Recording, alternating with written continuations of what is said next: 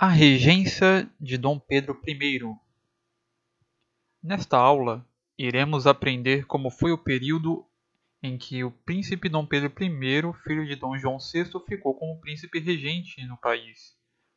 Na aula anterior, você aprendeu que Dom João VI deixou o Brasil voltando para Portugal devido à Revolução Liberal do Porto. Na época, seu pai, Dom João VI, havia deixado o governo em suas mãos para participar do processo de reforma política que tomava conta de Portugal desde 1820. O príncipe Dom Pedro I, ao ficar de regente no Brasil, não tinha nem 23 anos. Era pouco instruído e muito vaidoso, mas bastante sincero e generoso.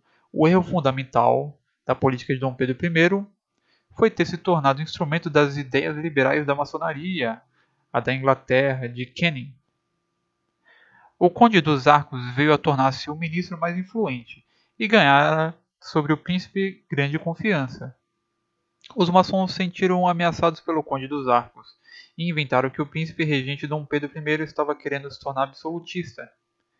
Os portugueses se mostraram descontentes, acusando o Conde dos Arcos de excessivo afeto ao Brasil.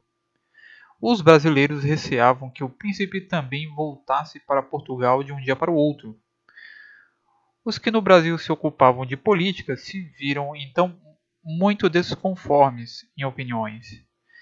Em uns predominavam o sentimento em favor da monarquia pura, em outros a monarquia constitucional, não faltando já alguns que queriam a democracia e republicanismo.